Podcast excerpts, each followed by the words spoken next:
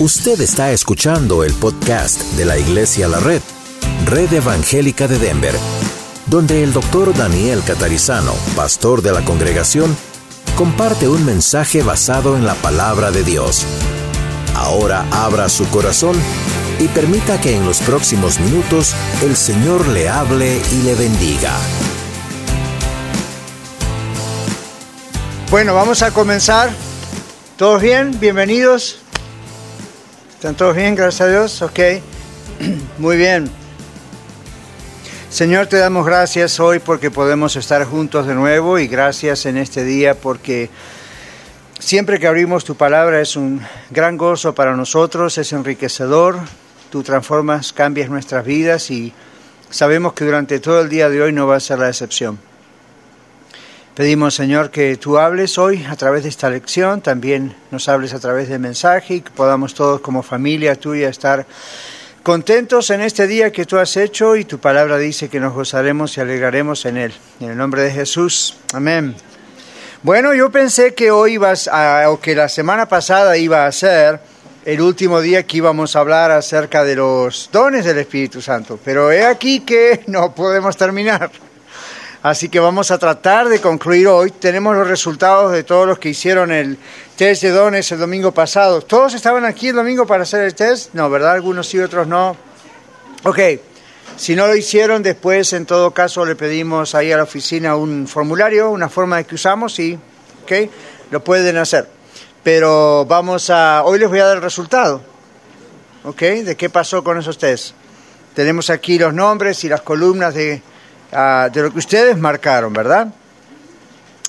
Y ya los líderes tienen los nombres de ustedes también. Todos tenemos los nombres de ustedes, porque yo les comenté que, bueno, como vamos a ver hoy, ¿verdad? Cómo se ubican esos dones que Dios nos ha dado en los diferentes lugares de trabajo, de discipulado, de ministerios de la iglesia. Pero vamos a la lección. ¿Todos tienen su hojita? Ok, antes de comenzar, nuestra hermana Yolanda, que está ahí en la cocina, eh, esta noche va a viajar a Chihuahua a ver a su hija, ¿ok?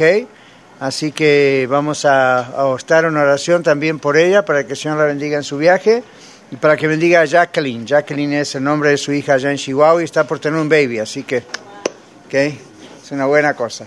Amén. Ok, todos tenemos la hoja. Dice, en nuestra lección anterior estudiamos acerca de los dones del Espíritu Santo y los dones que Él reparte a cada uno.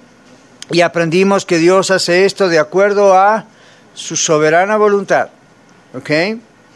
Hoy vamos a aprender cómo aplica el Señor estos dones dentro de los ministerios de su iglesia. Ahora vamos a subrayar la idea de soberana voluntad. Los dones del Espíritu Santo los da Él, el Espíritu Santo, de acuerdo a su soberana voluntad. ¿Qué significa eso? La voluntad de Dios es soberana. Dios es rey, ¿ok? Entonces Dios sabe todo, Dios es soberano, Dios le puso a usted y a mí en este mundo, en este planeta Tierra, en esta ciudad de Denver y en esta iglesia La Red. Entonces Dios tiene soberanía sobre todo esto, amén. Y Él sabe, Él sabe exactamente por qué usted y yo estamos acá. Nosotros sabemos lo que vemos, ¿verdad? Dios nos ha llamado aquí, cada uno de nosotros cuando ingresamos a la iglesia damos un testimonio a un grupo, etcétera, de, atención a nuevos miembros, etcétera, y decimos, bueno, esta es la razón por la cual Dios me trajo a este lugar. Pero hay más ahí atrás. Y eso más es Dios ha puesto experiencias de vida, habilidades, talentos, dones, que es lo que estamos estudiando. Entonces, ¿cómo reparte Dios esos dones? Dice la Biblia, soberanamente, como Él quiere. ¿Ok? Entonces, vamos a ver en la hoja. En primer lugar, tenemos que observar algunos puntos fundamentales. Y ahora sí, con las Biblias en las manos y vamos a ir buscando. Hoy no tenemos que hacer que nadie corra para llegar hasta su lugar porque estamos hoy eh, como una excepción en el basement porque nuestros hermanos americanos están usando el gimnasio. Así que nos lo pidieron prestados, aunque ellos son los dueños porque están celebrando Memorial Day, tienen un picnic y bueno, ahí van a comer y todo. Entonces, simplemente léalo en voz alta y se va a escuchar. El Espíritu Santo otorga dones a cada cristiano. Leímos esto el otro día. ¿Qué dice Romanos capítulo 12, versículos 3 al 8? ¿Quién lo tiene? Aquí adelante, Doris, adelante. Digo, pues, por la gracia que me es dada a cada cual que está entre vosotros, no tenga más alto concepto de sí que el que debe de sí, sino que piense de sí con cordura, conforme a la medida de fe que Dios repartió a cada uno.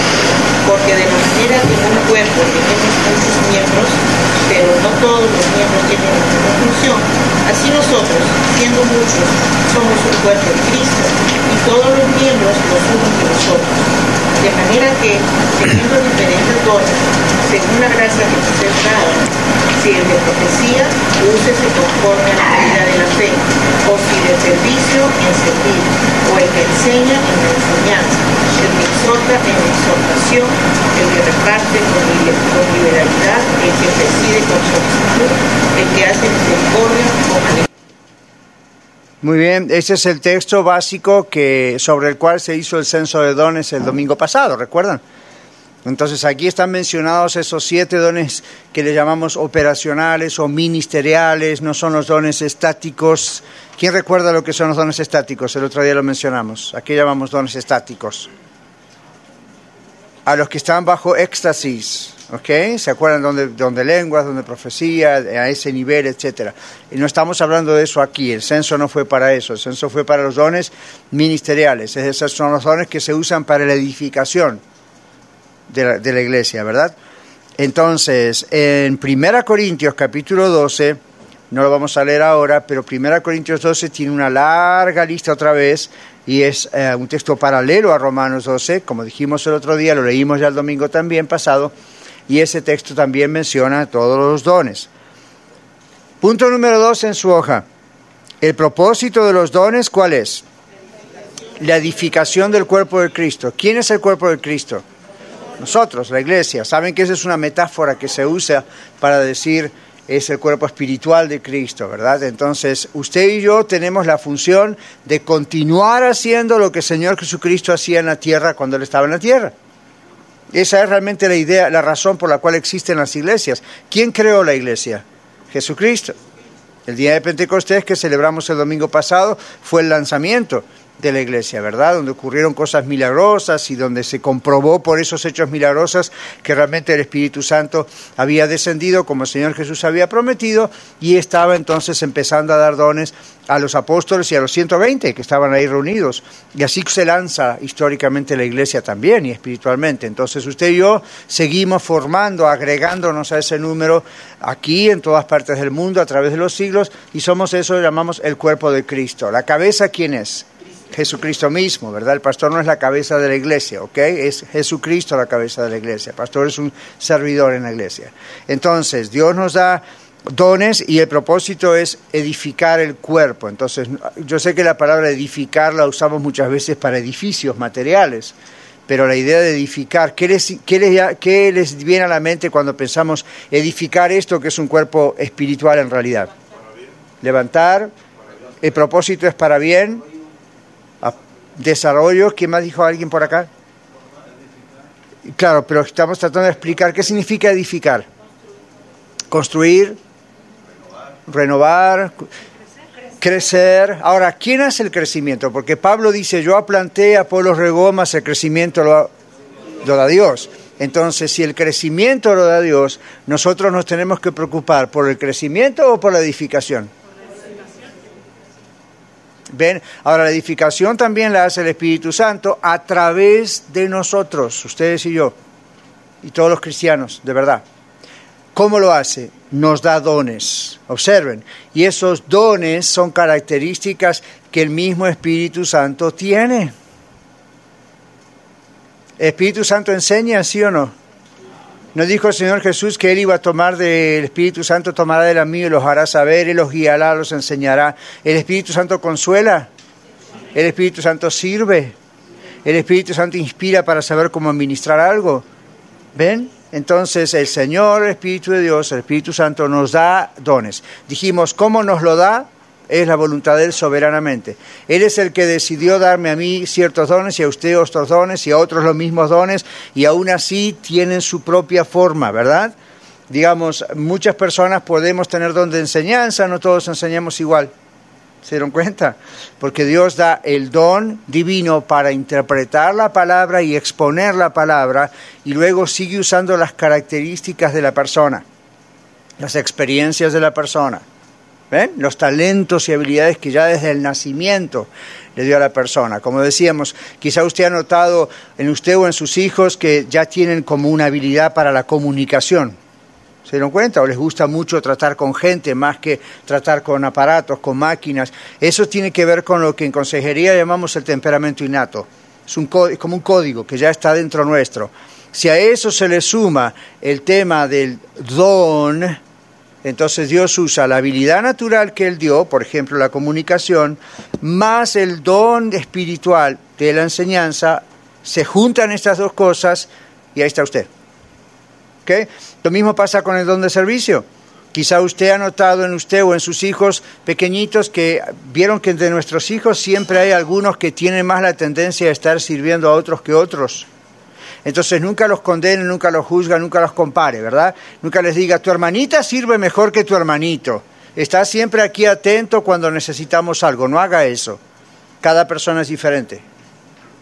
Sí enséñele a servir, pero observen que algunos tienen naturalmente una tendencia a estar siempre observando dónde servir en algo, ¿vieron?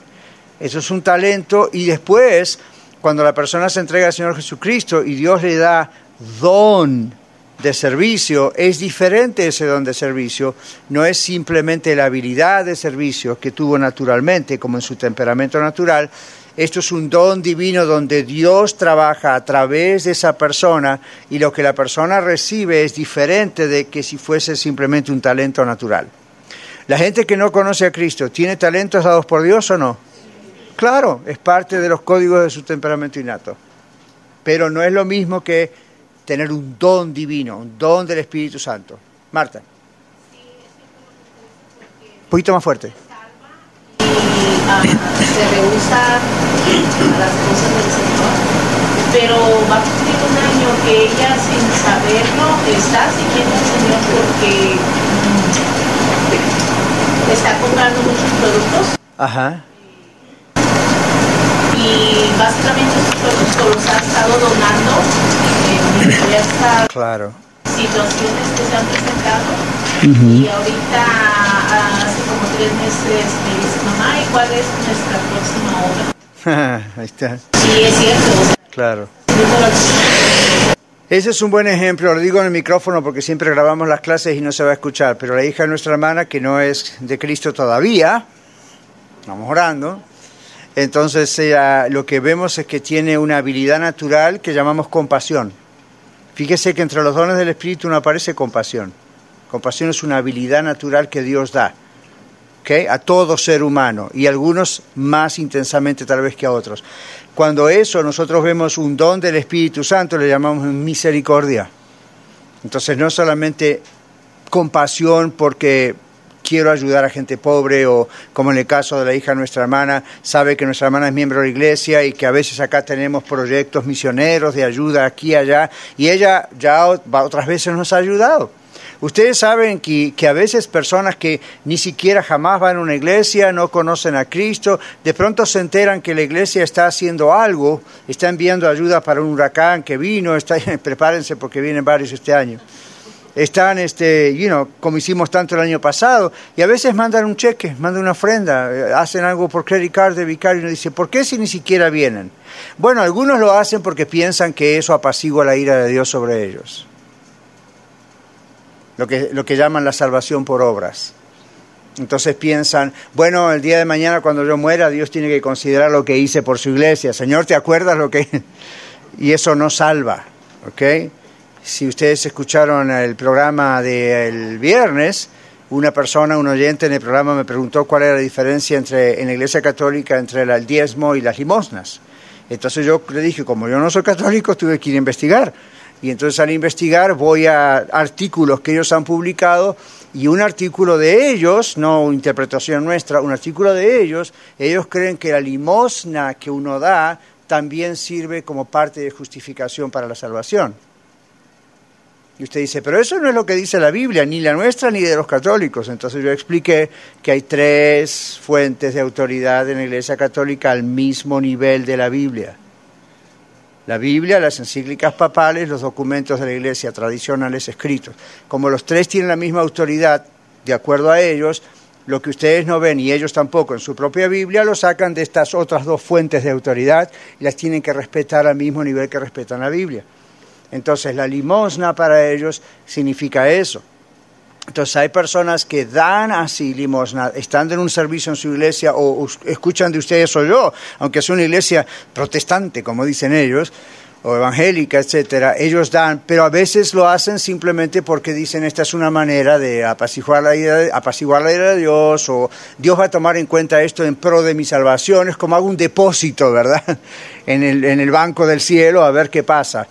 La Biblia dice no es por obras para que nadie se gloríe, porque eso minimiza o destruye el concepto de que Jesucristo murió por nosotros para pagar en la cruz y Él es el único pago aceptable delante de Dios, suficiente delante de Dios. Todo lo que hacemos nosotros, inclusive cuando damos ofrendas, diezmos o cuando damos cosas extras porque hay un huracán o alguien, alguien está pobre y necesita dinero, eso cuenta como un fruto agradable delante de Dios, pero no cuenta para ver si somos salvos o no. O somos salvos o no somos salvos.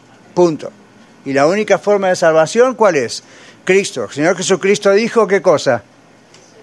Yo soy el camino, la verdad y la vida. Nadie viene al Padre sino por mí. Ok, stop preaching and go back to the lesson. Entonces, el propósito de los dones es la edificación del cuerpo de Cristo, ¿ok? Nos edificamos. ¿Por qué? Porque cada don es para nosotros o para el cuerpo, para la iglesia la iglesia. Entonces, ¿cómo nos edificamos? Nos servimos unos a los otros. Si Dios dio don de enseñanza es para enseñar, para compartir, o para escribir, o para analizar, o para ayudar a los que estudian, o para ayudar a los que enseñan. Usted puede tener don de enseñanza y no ser muy bueno en la comunicación. Yo tuve un profesor así en el seminario. Era excelente, pero era, en mi opinión, mejor escribiendo y preparando material que enseñar a otro que él exponiendo. Ahora, él podía exponer muy bien, pero podríamos decir no era el mejor comunicador del mundo. Entonces, a veces no se, no se llama la atención, no piense, oh, yo el censo el domingo pasado, yo tengo don de enseñanza, aquí me van a poner de maestro o de maestra, ¿eh? Por empezar, nadie lo va a poner. Esto es algo que tenemos que ver qué dice el Señor al respecto. Continúo, no siempre el don de enseñanza implica que usted va a tener una clase y va a enseñar. Quizá va a estar en un equipo de personas que preparen lecciones porque eso es como se manifiesta ese don en usted. Personas que enseñan mejor así, preparando, escribiendo. Tercero, no es solamente tener don del Espíritu Santo, unción del Espíritu Santo. Hay que ver qué está pasando en nuestra vida. ¿Mm? La fidelidad, la constancia, todo ese tipo de cosas se incluyen. Si no, es como you saber tener una habilidad muy grande naturalmente para algo, pero tener un muy mal carácter. Entonces la va a regar. Ustedes saben que hay artistas, actores, actrices, concertistas de instrumentos que a veces fallan y terminan su carrera, no, no les da resultado, no porque no tienen el gran talento para hacerlo, sino no tienen la personalidad para hacerlo. Y cuando hablamos de la personalidad estamos diciendo tienen muy mal carácter, su matrimonio es un desastre, sus finanzas andan por cualquier lado, entonces no pueden sostener algo tan importante. En los dones en la iglesia ocurre eso. Señor habla acerca, no solo a los pastores, sino a todos, habla acerca de requisitos que uno tiene que tener a nivel espiritual, que son los dones, pero también a nivel de su comunión con Dios, de su moral, de su ética, de su familia. Y si no lo tenemos, esa debe ser nuestra meta y vamos trabajando sobre eso y cuando eso se logra, no por ciento tal vez, pero cuando se va logrando, entonces Dios dice, ah, ok, ahora sí está preparado, preparado para esto. Mientras tanto el dolor no se va, ¿ok? Así que no tengan miedo. Número tres, existe un consenso general que dice que el Espíritu Santo otorga los dones al creyente en el momento de la conversión de Cristo. Casi todos los teólogos piensan eso. De todas maneras, algunos pasajes bíblicos parecen indicar que Dios también puede dar esos dones en otros momentos. ¿Qué dice 1 Timoteo 4:14? Primera mano que lo veo, la lea. Mm, panin, panin, panin, panin, panin. Nadie, nadie, nadie. O que ustedes querían ver a Marlon correr o a Miguel correr, ¿verdad? Sorry, hoy no se da. A ver quién tiene ya. Primera Timoteo 4:14. ¿Ok? No descuides el don que hay en ti, que te fue dado mediante profecía con la imposición de las manos del presbiterio. Gracias. Ahí el apóstol Pablo le dice al pastor Timoteo que no descuide el don que hay en él. ¿Ok? Entonces, cuando tenemos un don o varios dones que Dios nos da, no hay que descuidarlos. Y usted dice, bueno, pastor, sí, eh, pero si no los ejerzo, los estoy descuidando. Antes de ejercerlo, tiene que prepararse para hacerlo. Entonces, aunque no esté ejerciéndolo, digamos, una posición, un privilegio en la iglesia, no piense en eso. Piense, si Dios me ha dado el don de XX, uno más, dos, tres, X, este otro, voy a empezar a investigar, a prepararme en qué realmente es este don en la práctica. ¿Qué dice la Biblia acerca de este don? ¿Cómo trabaja este don? ¿Cómo se manifiesta en mi vida? Y como dijimos el otro día, ese es el tiempo de invertir en ese don. Amén. Por ejemplo, a Timoteo Dios le dio un don que tiene que ver, o los dones en la lista que tienen que ver con el pastorado. Y entonces hay una imposición de mano, como cuando oramos, ¿verdad? Sobre alguien ponemos las manos y es una forma pública en la que Pablo dijo, estamos eligiendo, el Espíritu Santo está eligiendo a Timoteo como el pastor de esta iglesia. Entonces, Dios le da a Timoteo, evidentemente, un paquete, digo yo, de varios dones que necesita tener para poder ser pastor. Entonces, ¿eso es crédito de Timoteo? ¿Lo hizo Timoteo por su propia cuenta? No, eso es algo que el Espíritu Santo en su soberana voluntad designó para Timoteo en esa iglesia. ¿Ok? En los Efesios. Efesios. Entonces, ¿qué pasó ahí?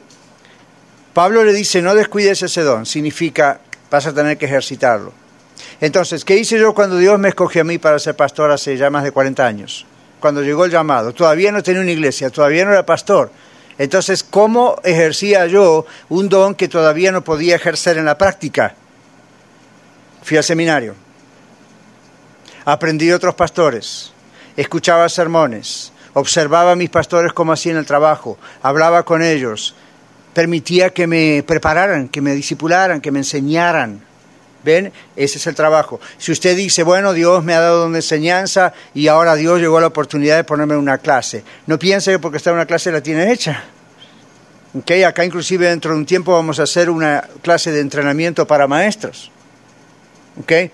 El, domingo pasado estábamos en este salón los líderes de la iglesia comiendo juntos y tenemos cada dos meses una reunión y ah, miramos estas cosas y dijimos es necesario un entrenamiento para los maestros que hay más los nuevos que van a venir. Entonces uno dice, bueno, ahí estoy invirtiendo mi tiempo y tengo que prepararme para saber cómo hacerlo.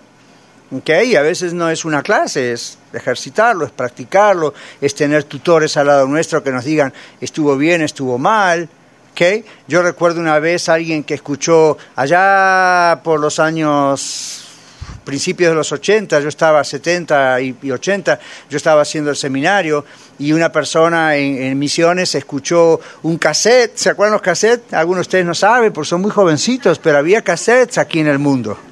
Y escuchó un mensaje mío en un cassette y entonces me dijo, me dijo venga, venga, hola Ana, ¿cómo está? Aquí la veo.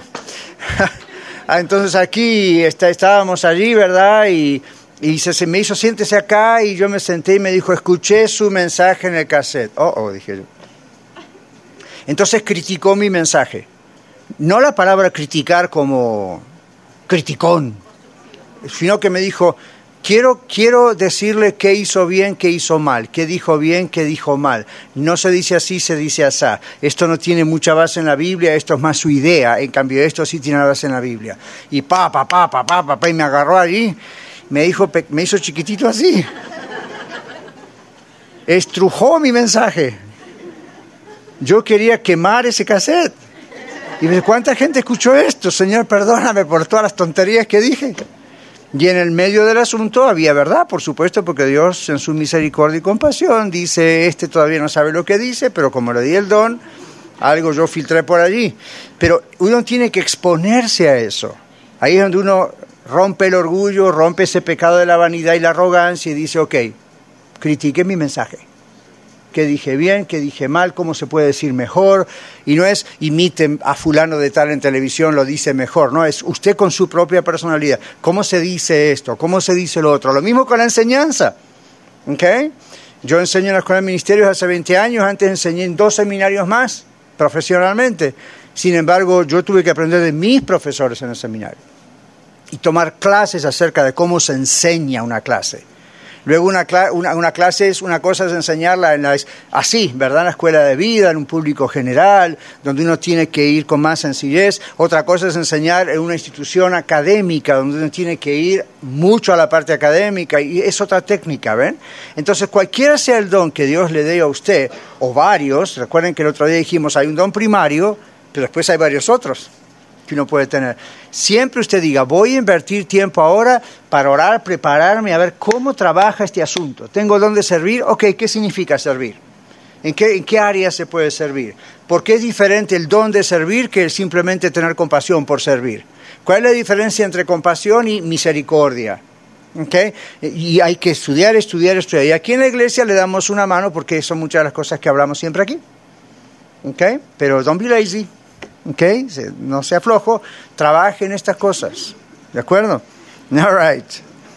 La Biblia, punto 4, punto 4, la Biblia dice que debemos procurar los dones, pero algunos dones son más prácticos para el propósito de la edificación del cuerpo de Cristo. ¿Qué dice 1 Corintios 14, 1?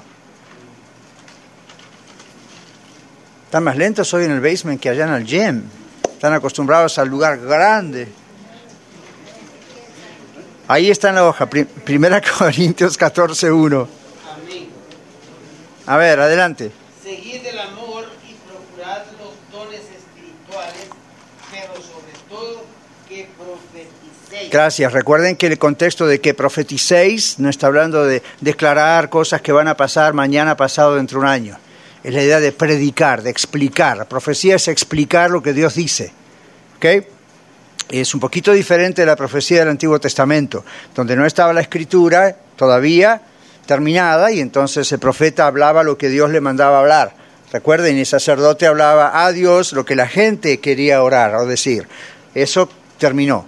Hoy en día hay profecía, pero ya vamos a ver que trabaja diferente. Y creo que estos días también en el programa alguien me preguntó sobre lo asunto de que alguien le había dado una profecía, de que iba a comprar una casa y hizo de todo y la casa todavía nunca. No sé si escucharon eso, ¿verdad? Y yo un poquito rapidito expliqué la diferencia entre la profecía de hoy y la de antes. En el Nuevo Testamento dice que hoy la profecía sirve para exhortación, para ánimo, para confirmación de algo. ¿Okay? ¿Por qué hoy no necesitamos que alguien venga y diga, Dios me dice que usted se va a casar dentro de siete años? Tenemos a la Biblia y tenemos el Espíritu Santo si alguien tiene ese don de profecía, cuando lo viene a decir, casi seguro Dios ya le dijo a usted eso. Y esa persona viene y está confirmando algo. ¿ok?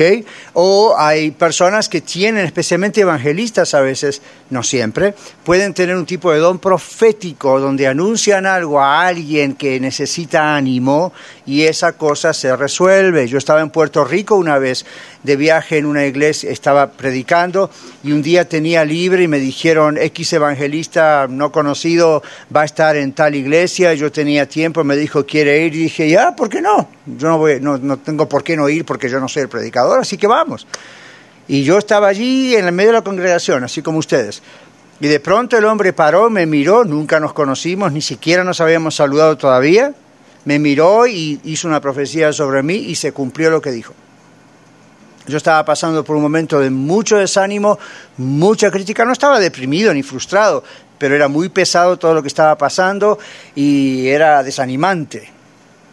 Y, muchas, muchas cosas estaban cerrando puertas y uno decía, Señor, ¿qué, ¿qué, está ocurriendo? Yo estoy tratando de obedecerte. ¿Cuántos de ustedes saben que a veces ocurre eso? Uno se confunde. Y no, no es que sea siempre confundido, pero piensa, ¿por qué estoy sirviendo a Dios? Estoy tratando de ser fiel y parece que las puertas se cierran. Este hombre no sabía nada de mí, nunca nos habíamos visto en la vida y desde el púlpito me miró y me dijo, usted, Dios dice que Dios, y lo tengo apuntado en mi Biblia. Bueno, tengo tantas Biblias, ¿cuál será? Esta no, la negra que tengo en casa, la otra. Pero dice la fecha y dice ahí, Dios abrirá las puertas que el hombre cerró y dijo tres, cuatro palabras. La gente dijo amén, amén, y él siguió adelante como si nada hubiese no hizo un show del asunto. ¿Ustedes quieren creer que todo lo que dijo fue ocurriendo? Después de ese tiempo yo volví a Houston y volví allí a mi casa y dije, Señor, yo apunté esto ahí delante de él, él hablaba y yo apuntaba, como, all right? come, go. Y yo estaba apuntando, como diciendo, te creo, pero lo voy a confirmar. Y él tranquilo. Y todavía lo tengo ahí escrito con la fecha y todo. Entonces fui escuchando, fui prestando atención y fui orando. Señor, este eres tú. ¿Y qué dice la Biblia? Que si el profeta es de Dios, se cumple. Entonces, esas cuestiones de que no se cumplió porque usted no tuvo fe. ¿Dónde dice la Biblia que tengo que tener fe para recibir algo que Dios dijo que va a ocurrir? Dios dijo que va a ocurrir. Lo que la Biblia dice es que yo tengo que creerlo. ¿Ok? Entonces ahí uno dice, fine, si esto es de Dios, va a ocurrir. En este caso supe que es de Dios porque ocurrió, tal cual él dijo. ¿Okay? Yo volví a Houston después de un tiempo, toda esa época oscura, digamos así, paró y de pronto yo empecé a tener más ánimo. Ya ese mismo día empecé a cobrar más ánimo y, y empezaron a abrirse puertas que no me hubiese imaginado que iban a ocurrir. Otro caso, les digo muy rápido, otra vez yo estaba en Ciudad Victoria, México. Algunos de ustedes ni saben dónde está Ciudad Victoria, México. Este extranjero sabe. Estábamos en Ciudad Victoria, México, estábamos orando y vino un pastor, misionero americano en Ciudad Victoria, México, y mientras estábamos orando, yo estaba orando con él y, él, él, se puso a orar y empezó a profetizar sobre mí, me tomó la mano y sacó un billete de 100 dólares en su bolsa. Yo dije, wow, no todo el mundo lleva un billete de 100 dólares en la bolsa. Pero ah, de alguna manera el Señor le habría hablado, yo no sé qué pasó, por qué estaba preparado con eso. Sacó de la mano una bolsa, eh, de, de, de, ¿cómo es? Puso su mano en la bolsa, sacó un billete, yo no sabía que me estaba, yo no, mis ojos estaban cerrados. Me toma la mano, me, yo noto que me pone algo en la mano, pero yo sigo con mis ojos cerrados. Me aprieta así la mano y me dice, Dios dice que Dios va a prosperar su ministerio a partir de ahora. ¿Ok? ¿Qué va a decir este momento? Gloria a Dios, amén. ¿Qué va a decir? Bueno, vamos a ver qué pasa. Uno dice, ok, vamos a ver, si Dios le dice, yo no sabía que estaba en mi mano. Cuando termino de orar, yo que, puso en la mano un billete de 100 dólares. Yo pensé, o hay que ser muy cara dura, o muy arriesgado, o tonto para perder 100 dólares en algo que uno no cree. Obviamente este hombre cree lo que está diciendo. Entonces, eso fue allí en Ciudad Victoria, México. Volvimos a Houston y misteriosamente venía gente de la iglesia y me decía, ¿cómo podemos empezar a ayudarle en su ministerio? ¿Cómo podemos aportar a su ministerio? Un día estaba viajando con mi hijo Andy a un ministerio en San Antonio, Texas, que había una gran conferencia de Promise Keepers, cumplidores de promesa. Ustedes muchos conocen, otros no. Íbamos en el, en el bus viajando, eran varias horas de Houston a San Antonio. Al lado mío se siente un señor americano, empezamos a platicar, a platicar. Y empezamos a, él me empieza a contar de su compañía y él me dice, sí, yo mi compañía este, es una compañía millonaria, pero Dios me dijo que ya, ya tengo que dejar eso, así que lo que hice fue vendí mi compañía, es mucho dinero, entonces la mitad del dinero lo puse en una foundation, ¿saben lo que es una fundación? Para poder ayudar a otros. Y la otra mitad, bueno, yo tengo que entonces seguir viviendo porque me voy a dedicar a ayudar a esas organizaciones. Entonces, todavía soy muy joven voy a y está acostumbrado a vivir muy bien, ¿ok? Entonces, este, hizo eso. Y yo antes de que él me diera todos los detalles, él me decía, yo no sé realmente qué será lo que Dios quiere. Yo le dije en inglés, yo siento que Dios quiere que usted sea un catalizador de todas estas cosas. Catalizador es una cuestión que se hace en química. Al poco tiempo me llamó y donó 20 mil dólares a nuestro ministerio. Esto hace muchísimos años atrás y 20 mil dólares valía más que ahora. Justo ese era el dinero que nosotros necesitábamos para comprar los primeros equipos y cámaras para hacer la escuela de ministerios y enviarla gratuitamente a varios países del mundo. Mire cómo Dios hizo pim, pam, pum, boom. Simplemente yo le dije eso y él dijo, sí, eso es lo que Dios me dice, tengo que ser un catalizador. Después nos encontramos varias veces a través del tiempo y realmente, ahora miren, yo sin querer estaba haciendo un comentario profético y yo no me considero profeta. ¿Ven? No creo que tenga un don de profecía. Soy profeta en el sentido del que predico, pero ¿Ven? Entonces, ¿por qué les doy estos ejemplos? Dejen a Dios ser Dios. No traten de fabricar nada. No traten de hacer un show de las cosas. El Espíritu Santo trabaja muy naturalmente con los dones que Él nos da. Fluyen muy naturalmente, cualquiera sean. Y no tenemos que hacer allí un póster. Yo a partir de ese día no hice un póster con mi cara, Daniel el profeta. Ven, simplemente Ok, si Dios está haciendo las cosas, Dios está haciendo las cosas. All right? Entonces, vamos a continuar, si no, estamos aquí hasta mañana. Podemos procurar los dones, pero es el Señor el que los hace y son para edificación. ¿Ven con esos ejemplos? Es para edificar a otro es para edificar la iglesia, no es para gloriarse uno.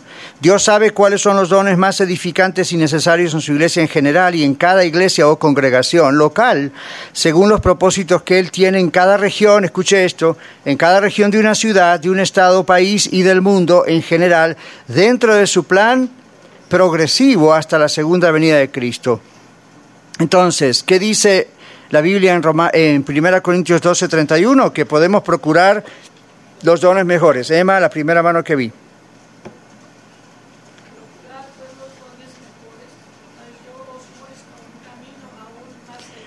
Gracias. ¿Por qué dirá esa palabra mejores? ¿Acaso hay dones peores? No puede haber dones peores. Nada de lo que el Señor hace es peor. ¿Por qué está hablando de dones mejores? Son los dones que realmente edifican a la congregación. Pablo hablando en 1 Corintios 14 del don de lenguas dice que el que habla en lenguas edifica a sí mismo, no edifica a la congregación. Entonces no está diciendo que no se haga, está diciendo, porque en el último versículo de 1 Corintios 14 dice no prohibáis el hablar en lenguas.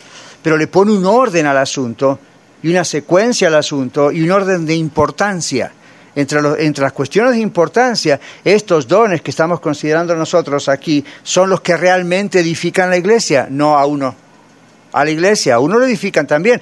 ¿En qué sentido a mí me edifica ser pastor, predicar, enseñar, aconsejar? Bueno, me edifica en que yo aprendo al enseñar, al investigar, al orar, pero no lo hago para yo aprender. Para yo aprender no necesito una congregación, necesito estar en casa estudiando y aprender, o en mi oficina.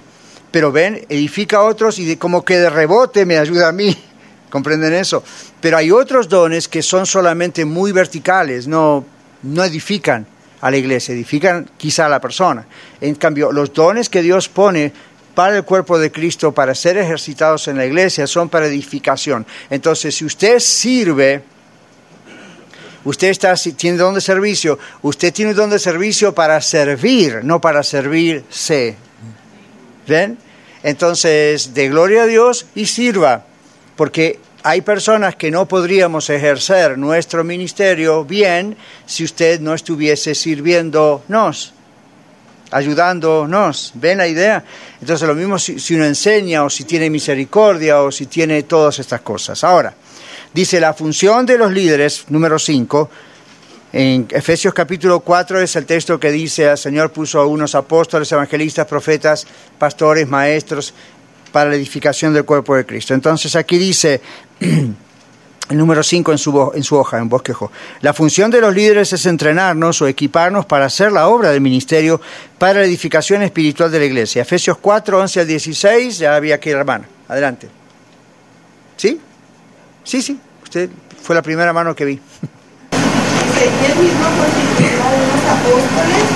a otros profetas a otros evangelistas, a otros pastores a fin de perfeccionar a los santos para la obra del ministerio, para la edificación del cuerpo de Cristo, hasta que todos lleguemos a la unidad de la fe y del conocimiento del Hijo de Dios, a un varón perfecto a la medida de la estatura de la plenitud de Cristo, para que ya no seamos niños fluctuantes, llevados por doquiera de todo viento de doctrina para estratagema de hombres que para engañar emplean con astucia las patrimañas del error sino que siguiendo la verdad en amor, pescamos en todo, en aquello que es la cabeza, esto es Cristo, de quien todo el cuerpo, bien concertado y unido entre sí, por todas las coyunturas que se ayudan mutuamente, según la actividad propia de cada miembro, recibe su crecimiento para ir edificándose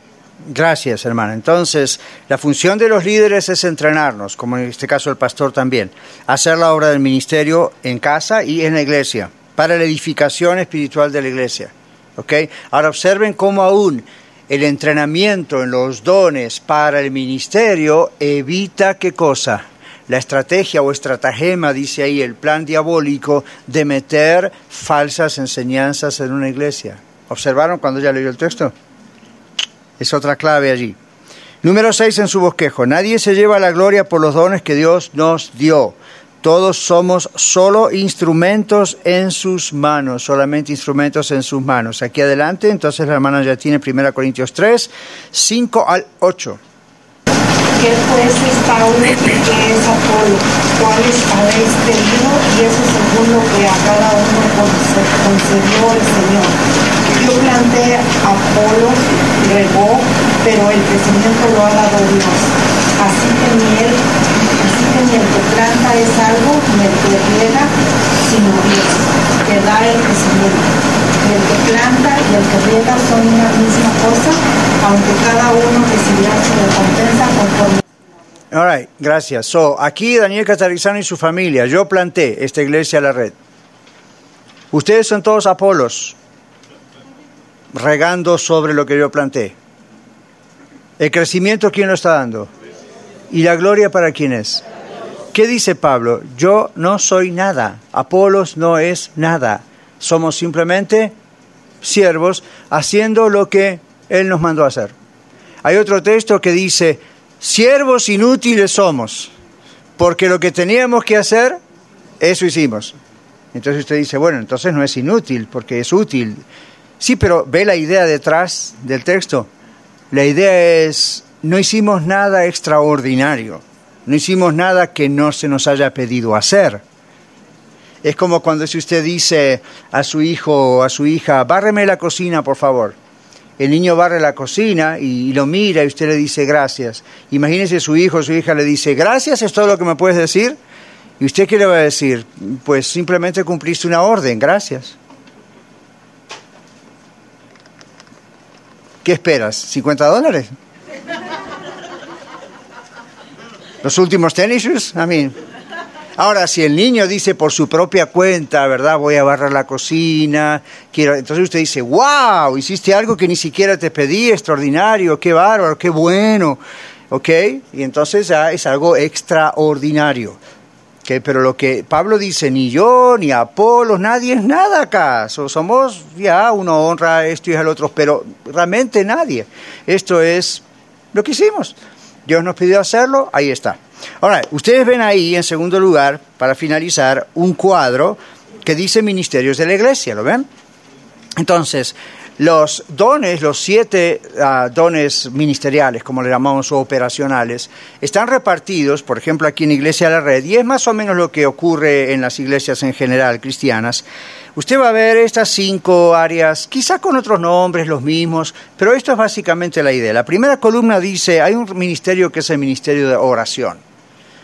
Todos oramos, todos debemos orar diariamente en casa. ¿Por qué hay un ministerio exclusivamente dedicado para eso, por ejemplo, en Iglesia La Red? Porque todo aquí se basó y se fundamentó en la oración y en la palabra de Dios. Y parte de la razón por la cual, gran parte de la razón por la cual Dios está trayendo el crecimiento es porque constantemente hay gente orando en esta iglesia. No solamente orando en nuestras casas, por nuestras cosas, nuestro trabajo, matrimonio, hijos, salud. Está aquí gente constantemente orando por usted y por mí. ¿Verdad? Entonces hay todo un ministerio de oración. Ahora, observen ahí debajo de la columna, recuerden el censo de dones del domingo, y uno dice, ¿qué dones del Espíritu Santo tienen relación con un ministerio de oración, con estar incluidos en un ministerio de oración. El don de discernimiento es uno, el don de percepción, y ven al esterisco y abajo hay una nota que aclara, este es el equivalente al don de profecía. Recuerden que el don de profecía no es siempre el don de predicar, enseñar o anunciar algo que tipo Antiguo Testamento, como los casos que pusimos después del Nuevo Testamento. Ahí tiene que ver con la percepción espiritual. Hay un discernimiento, hay una percepción, uno está orando y hay algo especial que Dios da. Es como la fe. Todos tenemos que tener fe. Sin embargo, ustedes saben que hay personas que tienen una fe, fe, con mayúscula. Y dice, ¿por qué? ¿Cuál es la diferencia? ¿Ven? Hay personas que tienen eso. Es algo que Dios hace. Luego, misericordia. La oración incluye misericordia. Uno es movido por misericordia a interceder por otros, a orar por otros. Cuidado con la palabra interceder, porque es una palabra muy viciada en muchos lugares. ¿Okay? Más que nada con la connotación de la guerra espiritual. Los sacerdotes en el Antiguo Testamento intercedían de parte de la gente ante Dios. Cuando Jesucristo murió en la cruz, recuerden qué pasó con el velo del templo que separaba el lugar santo del Santísimo. Se rasgó por la mitad y eso indicaba a partir de hoy Jesucristo es el único sumo sacerdote. Si hablamos que nosotros somos una nación de reyes y sacerdotes, la idea no es que vamos a tener un Lexus por todos lados, ni tampoco la idea es que tenemos que interceder porque usted y yo... Usted puede decirle a la hermana, cualquier persona, aquí, acá tengo a Leticia Bastida, usted puede decir, Leticia, por favor, interceda por mí. La idea es ayúdeme a orar. Apóyeme en oración por esta causa específica. La Biblia dice, si dos o tres de vosotros se pusieran de acuerdo sobre cualquier asunto en la tierra, ¿ven? Entonces, pero no es la idea de que yo no puedo comunicarme con Dios, por favor, Leticia, usted interceda por mí. No, todos tenemos acceso. ¿Ven la idea? Cuidado, porque si no, después los intercesores levantan la cabeza y dicen, nosotros somos los meros, meros acá que tenemos la conexión con Dios. ATT con Dios. No, no, absolutamente no. Son personas de fe y son personas que pueden interceder, que pueden ayudarnos, que nos soportan, nos ayudan, nos sostienen y ahí vamos. Y sí tiene algo muy especial en la oración, pero cuidado. ¿ok? Recuerden que si Pablo no decía que él era más que nadie, era un apóstol, ¿ok? Imagínense. Ahora, observen la columna de discipulado. El Señor nos dice en Mateo 28 y a través de otros textos que el Señor nos envió a hacer qué cosas? Discípulos a todas las naciones. Entonces no solamente creyentes, o, la idea no es vamos a hacer proselitismo. ¿Saben quiénes hacen proselitismo? Las personas que llaman a la puerta de su casa y le quieren vender la revistita o lo quieren hacer venir a su iglesia o a su llamada iglesia. Eso es proselitismo. La idea de proselitismo es hacer miembros de una organización. El Señor no nos ha enviado a hacer proselitismo, nos ha enviado a ser discípulos. Entonces, cuando le hablamos a una persona de Cristo, cuando la traemos aquí a la congregación, cuando la persona aquí o con nosotros en la sala, en la cocina de nuestra casa o en el patio se entrega a Cristo, no la dejamos ahí. Ah, ya se entregó a Cristo, listo, ya está, no tengo nada que hacer. No, la idea es ese primer paso, comienza la tarea del discipulado. ¿Okay? Hacer crecer a esa persona, darle la leche espiritual como un bebito, después darle la papilla en la boca, después enseñarle a manejar a ella mismo sus instrumentos para empezar a edificarse y hacer lo mismo con otros. Entonces aquí en la columna de discipulado incluye los dones de enseñanza, exhortación, percepción, servicio. Y fíjese que hay un signo ahí, un símbolo, para que usted abajo vea cuál es la aclaración de enseñanza. El don de enseñanza incluye el evangelismo porque el evangelista de Efesios 4, que la hermana leyó, ejercía el oficio de entrenar para evangelizar. Ajá. Los evangelistas, como Felipe, ¿se acuerdan? Felipe era un evangelista, alguien que el Espíritu Santo le había enviado a predicar el Evangelio, cosa que cualquier cristiano puede hacer. Pero de pronto Dios puede indicarle a alguien, usted a mí, a ir a un cierto grupo y hablarles de Cristo. Muy bien. Maravilloso. Pero también los evangelistas tenían en la iglesia primitiva el trabajo de enseñarle a otras personas a evangelizar. Entonces también está dentro de lo que es discipulado, porque es el primer paso hacia el discipulado. Llevar a la persona al conocimiento de Cristo. ¿Me siguen? ¿Sí? All Percepción también entra en discipulado. Uno tiene que saber percibir todas estas cosas que se van a enseñar, percibir en los alumnos si están comprendiendo o no. Esas son cosas que eh, podrían ser habilidades simplemente naturales dadas por Dios, pero cuando son dones espirituales uno percibe correctamente lo que percibe. ¿Ok? En esto que es discipulado. Uno va percibiendo el crecimiento de las personas a que les disipula, o no, se da cuenta que no, ¿ve? Y luego servicio. En discipulado también está el don de servicio, porque eso requiere ese deseo divino de querer servir. ¿Ven? De querer servir con esa manera, de esa manera. Entonces usted no simplemente dice, porque me gusta enseñar, estoy desesperado por empezar la clase. Hoy yo cuando estaba ahí me senté y dije, ok, ya quiero empezar. Usted tiene todo ahí, ¿verdad? Y dice, uy, ya quiero empezar. Pero no es por usted, es porque realmente usted está diciendo, esto es un servicio para la gente. Entonces Dios el Espíritu Santo hace ese trabajo, aparte de lo que le guste o no le guste. Pastoral.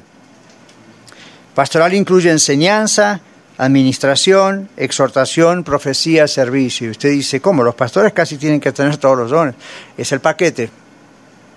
¿Ok? No todo el mundo eh, tenemos todo esto, pero es el paquete. ¿Por qué? En Efesios 4 dice que tenemos que entrenar a otros para la obra del ministerio, ¿verdad? Entonces es natural que en el paquete vengan muchas de estas cosas. Reuniones. ¿Qué dice Hebreos capítulo 2, versículo 12? A ver, Lorena, por favor, gracias.